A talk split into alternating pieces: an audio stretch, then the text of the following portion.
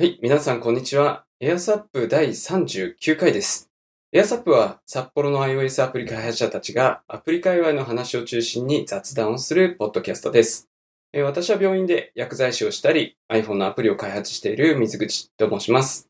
そして、一人会社で iOS アプリを企画、開発、デザイン、配信していたり、iPhone デブ札幌勉強会、通称デブサップの主催をしたりしている若林。その2名でお送りします。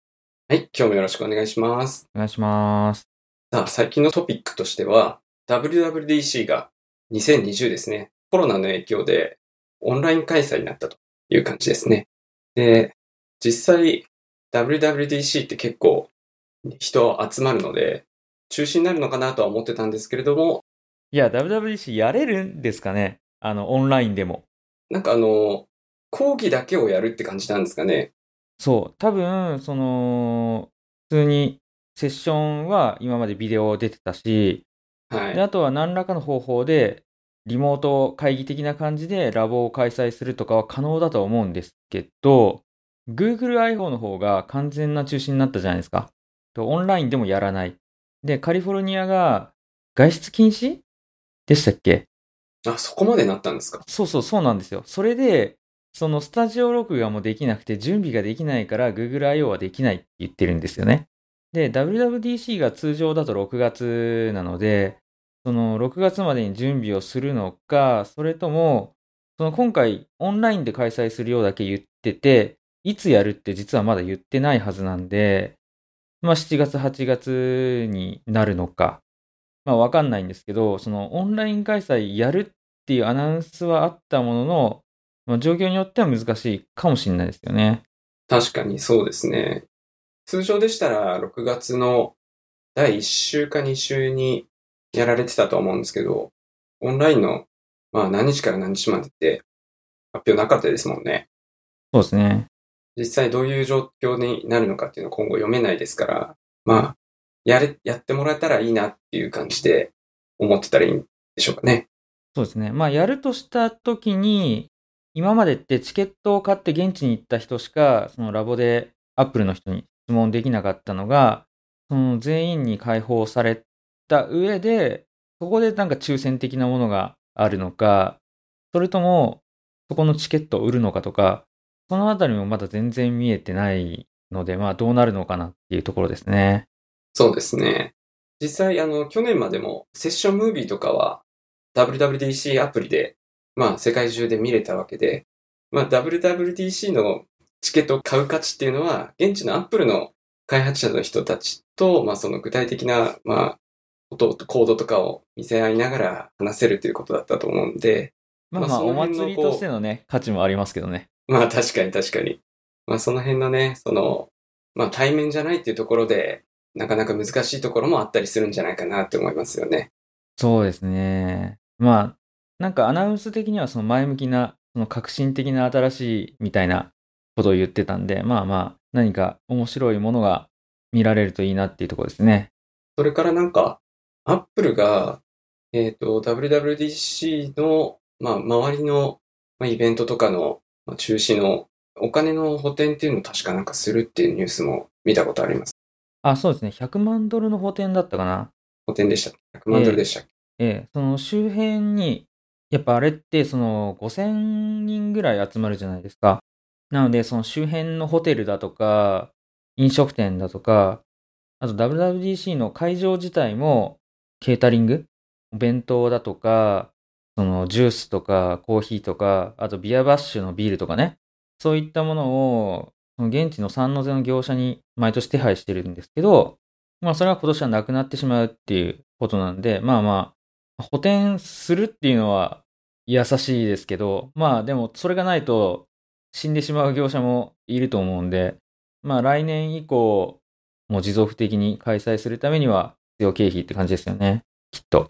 そうですね。死んでしまったら、もう次、なかなか難しいですもん。まあみんなで乗り越えよう的なね、ところはありますよね。そうですね。はい。北海道もようやく、なんだっけ、緊急事態宣言はい。明けましたしね。出ました。まあ特に何か変わったということもないんですけど。病院ではなかなかマスクが入ってきづらい。あとは、まあ、手袋とかですね。そういう、こちらの体を守るもの。ゴーグルとかもかな。メガネとか。そういうのがなかなか入ってこなくて、今、てんてこまいっていう感じです。えー手袋とかゴーグルとかもなんですね。はい。手袋ってその市販のものとはまたちょっと違う感じなんですかね。ちょっと違う。素材は似てますけれども、分厚かったりしますね。お薬を取り扱う。まあ、あの、人体に害のあるお薬。まあ、抗がん剤とかを取り扱うときに、ある程度抗がん剤が手についても浸透しない。まあ、染みてこないよっていうようなテストをしているような特殊な手袋とかあるんですよね。その辺がちょっと入ってきにくくなったりとかしました。えー、それもまだ解消されてない？ないですね。なので、まあ、世界中、まあ、イギリスとか今すごい大変そうですけれども、世界中でこう、医療者が使うような手袋とかマスクとかゴーグルっていうのは、しばらく不足するんじゃないかなっていうところですね。うーん、そうなんですね。まあ、北海道の緊急事態宣言が終わっても、まあなんか、あんまり外出たくないなというような感じではあります。個人的には。いや、自分もそうですね。飲食店とかは行かないようにしてて、まあでもやっぱどうしてもそのね、外のもの食べたいとかもあるんで、そういう時はテイクアウト。接触時間を短く、接触する人数もみ少なくぐらいな感じですかね。ですね、今ドライブスルーとかもありますからね。なんか、ファーストフードとかも簡単にパッと10秒、20秒ぐらいで持って帰れるっていいですよね。そうですね。で、まあ飲食店さんも死んじゃうんで、みんなみんな買わないと。そうねうん。で、なんか結構、テイクアウト力入れてるとこ増えてますね、やっぱり。定山渓とかね、そういう温泉地とかもすごい安いみたいですね、今。ああ、なんか、沖縄とかの星のやでした。星、星のや？あの、竹富島の星のやがすごいはい。安いっていう話だけど、なんか元の価格が高いからよくわからんっていう。確か一泊10万円とかするとこですよね。あ、あれ一泊10万円もするんだ。それが、確か、星野リゾートすごい高いとこですね。ああ、じゃあ、あの、1ヶ月泊まって27万っていうのは激安ですね。なはずですね。10分の1か。はい、へー5万とかだったかな。まあ、そあの、結構高い、高めの。何にしろ安い。はい。そうなんまあまあ、ああいう、そのオープンエアのところに行くのは全然問題ないかもしれないけど、その間のね、後期とかね。まあまあ、そうですね。ええまあ結局、その、若い人だったら、かかっても、まあ大したことないまま終わる可能性の方が高いとはいえ、単純に風邪にもなりたくないですからね。そうですよね。完全に体調不良になりたくないっていう。そうそうそうそう。体調不良になるといろいろ、ね、あのーいろんなことができなくなっちゃうので、仕事だの、家事だの、まあ困りますかそうですよね。病院も、今風邪の症状出たら、1週間ぐらい休めっていう感じで、出勤停止になります。ら。はいうん。そう、人との接触避けなきゃいけなくなっちゃうから、今まで以上に。まあなりたくないという。まあ、こういったポッドキャストとか収録に Zoom とか使うのはいいですよね。あの、接触せずに喋れますからね。そうですね。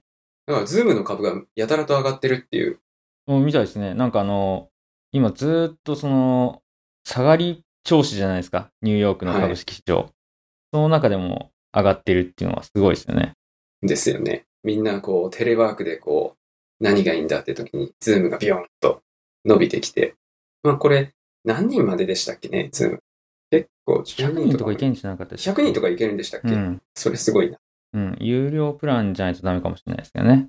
そう、今回のエアサップも、いつもはその、 Discord の音声通話で話しながら収録してるんですけど、今回は、 Zoom を使ってみているというところですね。ですね。音質は Discord よりも、 Zoom いいかもしれないですね。あ、そうかもしれないですね。まあ、 Discord は音質よりも latency の小ささにあの命かけてる感じなので、そこでその差が出ますよね。確かにそう。 Discord はもともとゲームやりながらの音声チャットでしたよね。そうですね。だから FPS とかマルチプレイのゲームやってる時に、ちょっとの遅延が命取りだったりすると思うんです。だからその辺の差ですよね。ですね。さて、そしたらそろそろ違う次の話題行きましょうか。iPad Pro が、そう。iPad Pro がね、いきなりポンと出ましたね。で、トラックパッド、マジックキーボードでしたっけ？そうそうそうそう。iPad でトラックパッドがついてくるぞ。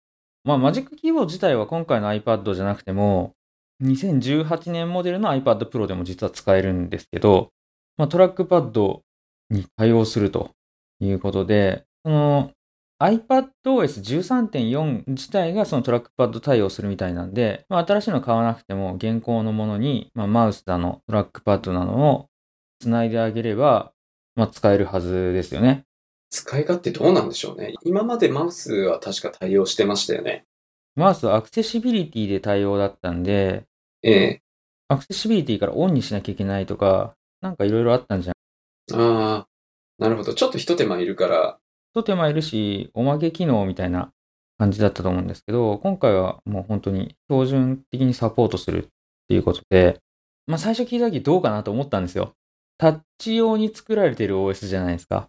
だからそこにそのトラックパッド、ポインティングデバイスを入れていくっていうのはどうなんだろうなとも思ったんですけど、まあ一応、まあいろいろ考えてみて、まあありなんじゃないかなっていうのが、まだ触ってない現時点での自分の中での結論かなっていうところで、まあなんでありかって思うかっていうと、まずは、その今回の発表のに際して、クレイグ・フェデリギ、アップルのバイスプレジデントの、えクレイグ・フェデリギがアナウンスメント出してて、まあタッチファーストの環境だと、iPadOS っていうのは。それに対して、どうやってその実装するのがいいのかっていうのを、まあ、注意深く考えました。っていうことを言っていて、まあ、タッチファーストをまず強調しているので、まあ、まずタッチファーストは崩れないっていうところが一点と、まあ、あとは、どういう風な動きをするかっていうムービーも見たんですけど、まあ、基本的には、押せるところ、ボタンだとか、あとテキストエリアか、が強調されるようなホバーエフェクトが入って、で、カーソル自体は矢印じゃなくて、指みたいな感じの丸になっていて、まあ iPad 用にまあ考えられてるんだなっていうところがありますね。で、も今回のそのトラックパッド対応っていうのは、Magic Keyboard が3万円ぐらいして、まあそれを買う人とか、あとは Magic Trackpad とかをわざわざつなげる人が対象であって、まあ基本的にはどうしても補助なんですよ。多くの人はタッチしか持ってないっていうところで、その iPad の UI 自体が、そのアプリデベロッパーがトラックパッドでしか使えない機能を入れてきたりっていうことは考えにくい状況なので、まあそういう意味でもその iPad の環境が壊れるってことはないかなっていうふうに思ってます。なんか、昔、Mac のマウスボタン1個だったの知ってます？あの、右クリックがなかったってやつですか？そうそうそうそう。90年代はい。の話なんですけど、で、右クリックがなかったんですけど、コンテキストメニューって言って、右クリック対応したんですよ。MacOS 8.6とか、まああんま覚えてないですけど、で、その時も、その Mac に同梱されてたマウスって、ずっとワンボタンマウスだったんですよね。2ボタンマウスを買った人のみが、右クリックを使えるっていう、標準はあくまでワンボタンだよっていう形にしていたおかげで、その Mac の環境っていうのは壊れなくて、で、Windows だと結構右クリックからしかできない操作っていうのがあったと思うんですけど、Mac は必ずメニューバーの中にあって、で、ワンボタンでいけるみたいな、そういう形だったんで、まあ、それと似たようなところかなっていうふうに思ってます。確かに新しいハードウェアっていうような感じですけれども、今まであった環境をあんまり破壊せずに、こう、より使い勝手良くするっていうのはなんか、アップルらしいなっていう感じしますよね。そうですね。そう。んで、トラックパッドいるかいらないか論議っていうのがそもそも論としてあると思うんですけど、外付けキーボード、純正のスマートキーボードが出た時点で、まあもっと昔にも初代 iPad 用キーボードとかあったんですけど、キーボードが出た時点で実はトラックパッドがあった方が便利なのは必然ではあったんですよね。自分も最初の iPad Pro 買った時にスマートキーボード買ったんですけど、まあ結局キーボードほとんど使わずに売っちゃったんですよ。で、まあキーボード自体の使い勝手もあるんですけど、やっぱ下の方でキーボード打ってて、なんかやるときに画面に手伸ばすんだったら、もう最初からソフトウェアキーボードでいいやってなっちゃって、で、まあ今はまあ、フリック入力とかもやりたいんで、ソフトウェアキーボード派なんですけど、このキーボードが画面と別なところにあるっていう以上、キーボードの近くにトラックパッド欲しくなるのは必然なんですよね。だから、外付けキーボードとセット。まあ、今回もそのマジックキーボードのオプションっていうか、マジックキーボードについているトラックパッドなんで、まあ、キーボードありきで考えたときに、そのトラックパッドが出てくるっていうのは、まあ、実は理にかなってるというような気もしますね。それ同感ですね。確かに。ノートパソコンで、あの、キーボード打ってて、画面をタッチするってなったら、結構、その、時間のロスもあるし、結構めんどくさいし、なんかそういう感じで、キーボードを使う人はトラックパッド、まあマウスとかでもいいんですけど、今までのトラックパッドがなかったキーボードのちょっと進化させたバージョンみたいなのが出たっていう感じですよ。そうですね。うん。同じこと言ってますけど。うん より使い勝手良くなるでしょうね。実際あの、キーボード使ってた人は、外付けキーボード使ってた人。そうそうそう、そうなんですよ。うんそうだから、ちょっと興味が出てきたんで、マジックキーボードだけ買おうかなってちょっと思ってます。iPad Pro 自体はあるから、新しいの買う必要もないかなと思ってるんですけど、まあ、ただね、あれ重さ発表されてないんですよ。ああ、言ってましたね。確かに。重さ書いてないですよね。そう。多分あれ結構重いんですよ。iPad 自体をフローティングさせるっていう、浮かせて、まあ角度自由に調節できるよって言ってるじゃないですか。結構重い気がしていて、それを支えられる重量で、かつヒンジもその重量を支えて倒れないとか、これを考えると、下手をすると iPad と同じぐらいの重さになるんじゃないかなって。なんで、なんとなくなんですけど、あれって、そのまあ持ち歩く人は持ち歩けばいいけど、デスクの上とかに置きっぱにしといて、で、iPad っぽい使い方するときは外してぐらいの、そういったデバイスなんじゃないかなっていう想像してますね。確かになんか、プロモーションムービーでも、結構 iPad をこの台からパッと外して使ってるっていうようなシーンがあったと思うんで、そんな感じしますよね。えーそう、しかも今までのスマートキーボードって、裏側に回して、要はスマートカバーとかと一緒みたいな感じで、普通の iPad 状態につけたまますることができたと思うんですけど、今回のマジックキーボード構造上それができなさそうに見えるんですよね。だから、その、ただの板として使いたいときは外すしかなさそう。その閉じて運ぶことはできるけど、裏に回すができなさそうなんで、まあ、そういう意味でもちょっと特殊な、今までとは違った何か、なんて言うんでしょうね、外付けデバイスって感じがしますね。そうですね。なんか、大学生とかにめちゃくちゃ受けそうって。授業中とか。パソコン持ってくまでもないけど、iPad でなんかこう、ノート書いたりした。って時に、こう、文章書くにはこう、キーボード使って、で、なんか絵とか図とか書く時にはペンシル使って、みたいな。そんな感じでこう、パタパタできそうだな。ペンシル使うならそうですね。ただ、まあ重さがどのぐらいになるかわかんないですけど、おそらく今回出た MacBook Air の方が軽くて安い。確かにその可能性はありますね。まあ値段に関しては確実に安いので、うんうん。間違いない。なんで、大学生は MacBook Air の方がいいかもしれない。ああ、確かに。お金もそうですし、拡張性もあれば。そう1台で賄えますからね。10万円ですもんね。10万円ですね。ええなんか。学割聞かせれば10万切るっていう話なんで。だいたい学割で1万円ぐらい減るので、9万円ぐらいじゃないですかね。そうですよね。大学生にはすごい、これからね、4月だし、すごい良さそうな、売れそうなマシンですよね、あれは。ですね。あと、今回の iPad Pro って、プロセッサーが、まあ、A12Z。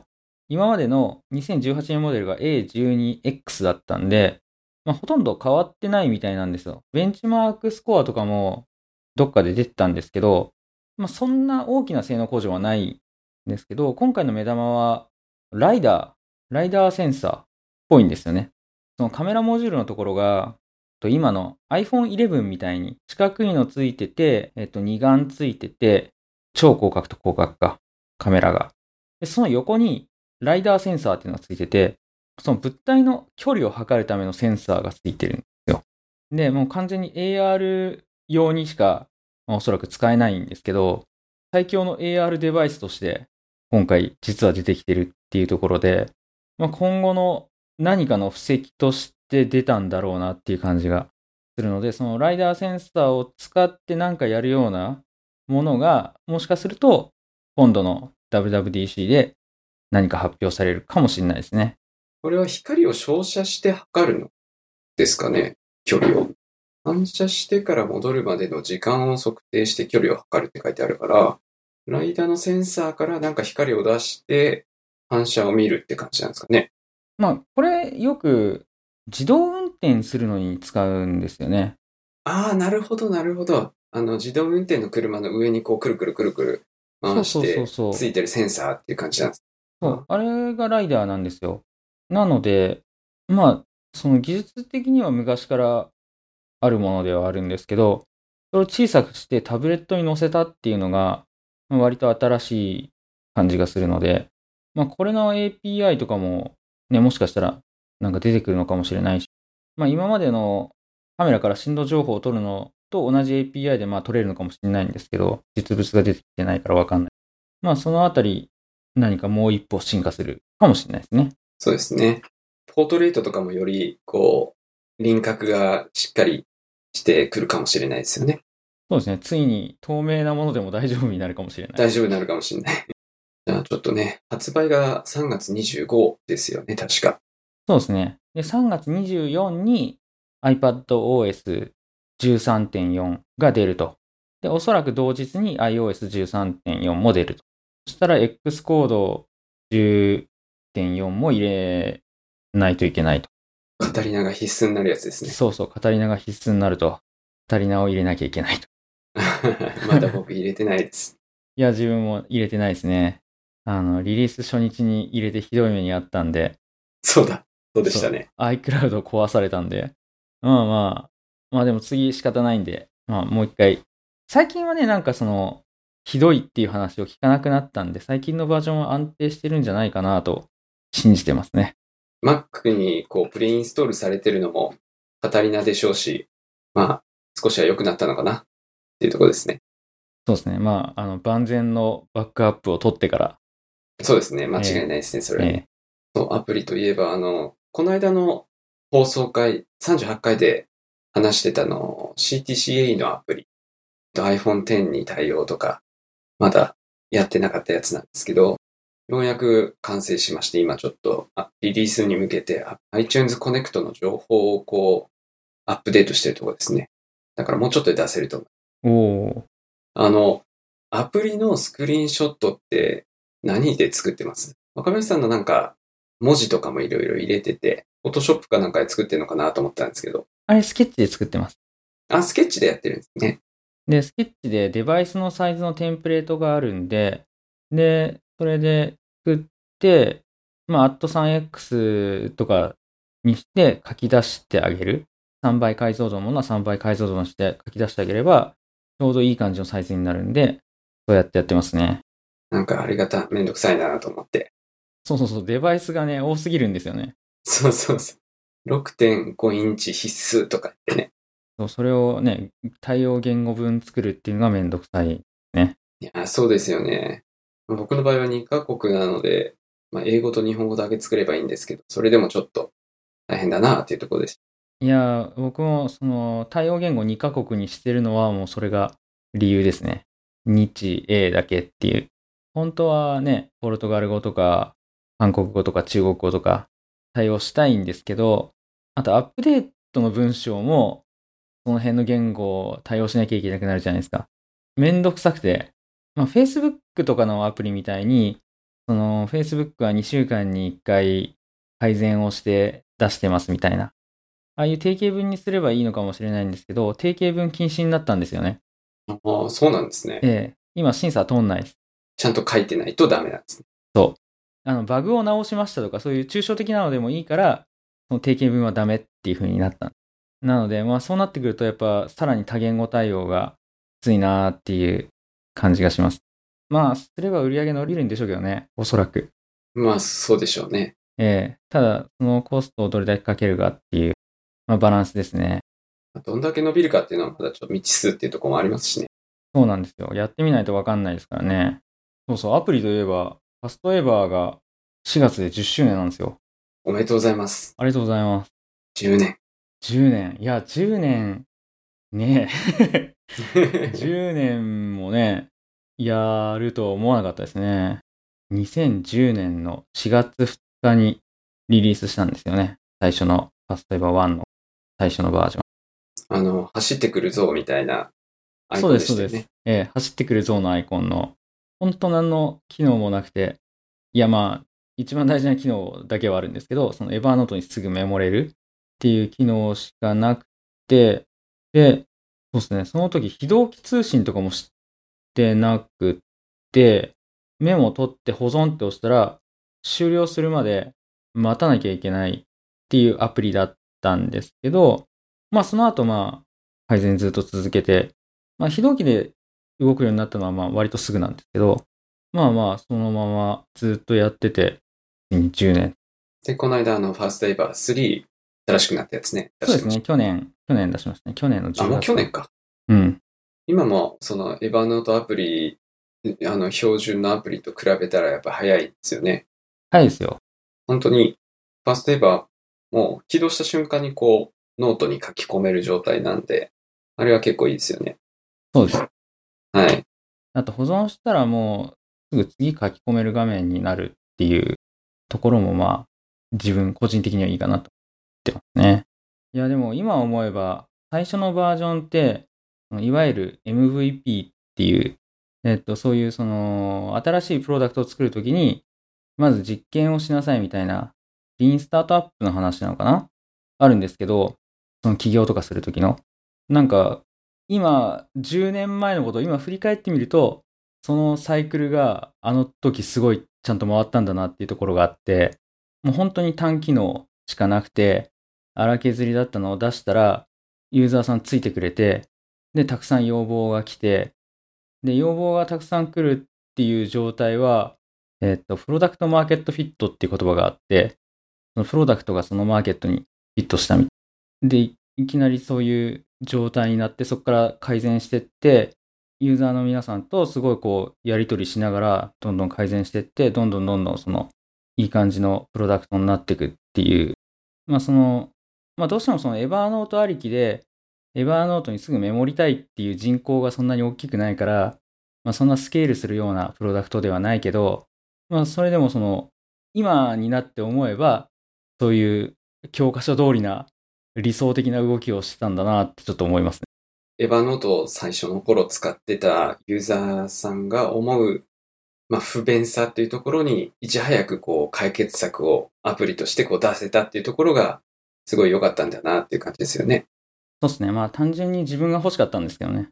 えうん、いや、でもやっぱそれ大事ですよね。やっぱ自分が欲しいっていうのは、ユーザーインタビューとかっていうのを、その最初の段階でする必要がないっていうのがあるんで、まあやっぱ自分が、まあだからいろんなところにアンテナを張ってなきゃいけないっていうのは一つあるかもしれないですね。ほんで10周年なんで、エアサップ聞いてる人にだけこっそり告知しておくと、お？4月2日から10周年記念セールやります。ファストエバー3の。お？ということで、聞いてる方はもう持ってるかもしれないですけど、持ってない人に教えてください。はい。よろしくお願いします。お願いします。4月2日ですね。4月2日です。これ編集をね、4月2日よりも前に、これこの放送を配信できるようにやらなきゃいけないっていう、自分的なプレッシャーが今できたんですよ。もうノー編集でもいいです。僕がカットとか言いながら やってるところ。じゃあなんか、最後軽めの話題1個入れて、にしますかね。深夜の騒音で通報した話っていうのは地味に気になってるんですけど、それ何なんですか？これですね、あの、僕アパートに住んでるんですけど、あの、上の住人かわかんないんですけど、夜中の2時ぐらいにですね、音楽ガンガン鳴らして、複数人で騒いでるんですよ。ウェーイとか言いながら。で、さすがに寝れなくて、まあ、ちょっと今妻も大事にしなきゃいけないところで眠れなくてですね、もうもうどうしたらいいんだと思ってこうネットで検索したんですよ。騒音うるさいとかいう。そしたら警察に110番したら注意してくれるっていうのがあって、あの、知らなかったんですけど、あの、まあ、さすがにこれは騒音だということで110番してもらって、まあ、実際に警察の人もうちの部屋に来てもらって、確認してから注意してもらいました。そしたらまあ、あの、音楽が止まったんですけど、まあ、声も落ち着いたんですけど、まあ、朝の7時ぐらいまでダラダラダラダラ喋ってて、結局寝れなかったんですよね。あんま効果なかったなっていうのがあったんですけど、まあその後不動産屋に言って、そこからぴったり、あの、静かになってくれました。というような話ですね。通報したらいいんですね、そういう時は。通報したらいいです。あの、110番して、あの、住所言って、えっと、騒音なので対処してほしいということを伝えて、で、まあ、警察官とも会わなくてもいいっていうオプションも選べるんですよね。匿名でっていうのを選べるんですけど、実際その場合に、こう、玄関先で警察官が聞き耳を立てて確認するみたいなんですよね。なので、そこでまあ、いきなり静かになっちゃったら確認できませんでしたって何もせず書いちゃうんですけど、あの、警察官に会うっていうふうにしておくと、実際に自分の部屋まで来てくれて、騒音をしっかり確認してくれるという感じでした。まあそこで、あの、静かになっちゃったら困るので、まあ警察官来るまではちょっとうるさくしといてよっていうような変な、変なお願いを してましたけどね。それは、警察に通報したのは誰かっていうのはもう当然わかんないように守られるわけですよね。うん、はずですね。はい。まあ、まあでも、なんとなくの中の誰かだろうっていうのは、なんとなくはわかると思うんで、えうん。まあ、バレても別に、まあいいかなとは思うんですけれども、まあ、喧嘩沙汰になったりとかやったら、そう、めんどくさいですよね。めんどくさいんで、うん。まあ、ちょっと、うるさいよっていう感じ、注意してもらって、まあ、静かになったからよかったかなって。いや、よかったですね。いや、自分で言ったら絶対ダメですからね、そういうのね。いやー、そうなんですようね。ん。変な人かもしれないから。はい。なるほど、なるほど。あとは、どこがうるさいのかってわかんないんですよね。どっから響いてくるかとか、上じゃないかなと思っても隣かもしれないし、上の隣かもしれないし、わからない。確かに確かに。建物って、その、どういう風に音が伝わるかって実はわかんないですもんね。そうなんですよね。だから僕らも、僕も自分自身も下の人にうるさくないかなとか、なんかちょっと心配するようになりました。まあ、もともとスリッパとか履いてるんで、あの、足跡とか、足音とかは気をつけてたんですけど、あの、落としたりとか、まあ、わざと落とすことはないんですけど、そういう時は気をつけてます。僕でも逆になんか、ウェイとか音楽とかだと嫌ですけど、生活音多少うるさいのは逆に安心するっていうか、あの自分も多少音出しちゃってもお互い様だなって思えるんで、あ確かに生活音はね、お互い様ですよね。そうなんですよ。うち結構その子供の足跡みたい、足音みたいなのがドタドタするの結構聞こえるんですけど、まあ子供だしね、その深夜とかじゃないし、気にならないんで、でまあこっちがもうね、犬飼ってたりとかするから、ワンワンとか言っちゃうこともあるし、まあ、逆に多少うるさい方が、なんかそれで逆恨みとかされないだろうなっていう感じで、まあ多少ね、その方がいいかなって思う派ですね、僕は。まあただ、やっぱウェイは嫌ですね。そうなんです。あの、ええそうそう。深夜のウェイは嫌ですね。つそう、深夜のウェイだったから通報したって感じですね。ウェイとか言ってこう、ポーンとかなんか開く音もするんですよね。お酒が開く音とか響いてきて。元気ですね。元気ですよ。すごいなその元気もうちょっと違うとこ使ってくれって感じですけど。まあこれが、その、深夜のそうです。そう話。した話を。はい。まあ生活音はね、全然僕も気にならない派なんで、そこはあれなんですけど、さすがに夜中の2時にウェイはやってくれというようなお話でした。じゃあ、そんなとこですかね。そんなとこですね。はい。では今日もご清聴ありがとうございました。ありがとうございました。